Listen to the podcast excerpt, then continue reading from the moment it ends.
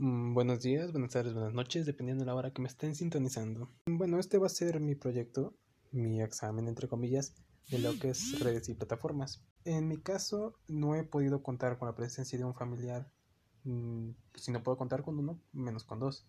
Así que podré apañármelas y realizar el podcast por mí mismo. Entonces, rápidamente les hablaré de lo que es la educación a distancia. Primero, empecemos definiendo qué es educación. La educación es la manera, es la técnica de enseñar algún conocimiento al alumno. Entonces, la educación a distancia es una forma de enseñanza en la cual los estudiantes no requieren asistir físicamente al lugar de estudios. En este sistema de enseñanza, el alumno recibe el material de estudio, permitiendo que en el acto educativo se empleen técnicas que no se podrían desde un aula.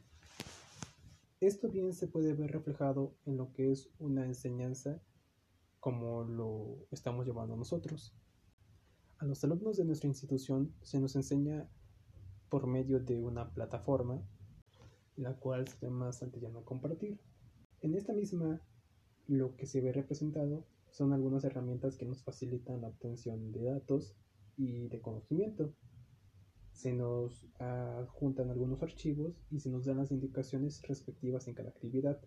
Esto de otra manera es lo mismo que sería en un salón de clases, cuando el profesor da una indicación o simplemente nos dirige alguna actividad. Pero, ¿cómo surge nuestra educación a distancia?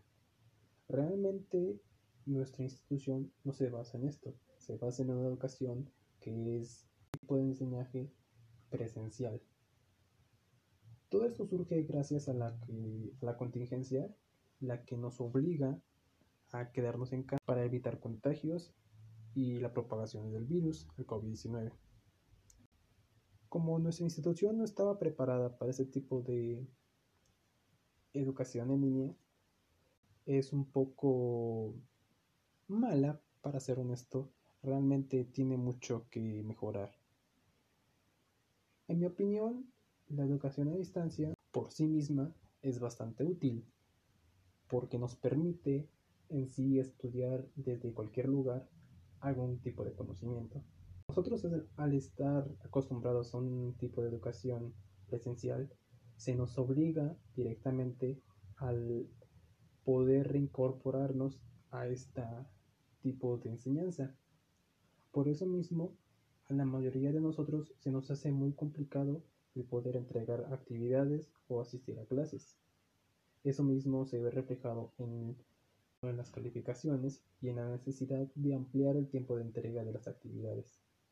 En síntesis, la educación a distancia es bastante buena, o al menos lo debe ser, pero para las instituciones, para, las facultades y sobre todo para las universidades que no estaban adaptadas a esta modalidad, se hace muy tedioso, complicado el poder llevarlas a cabo.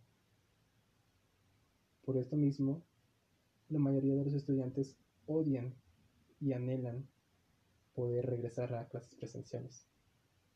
Yo creo que esto sería todo. Muchas gracias.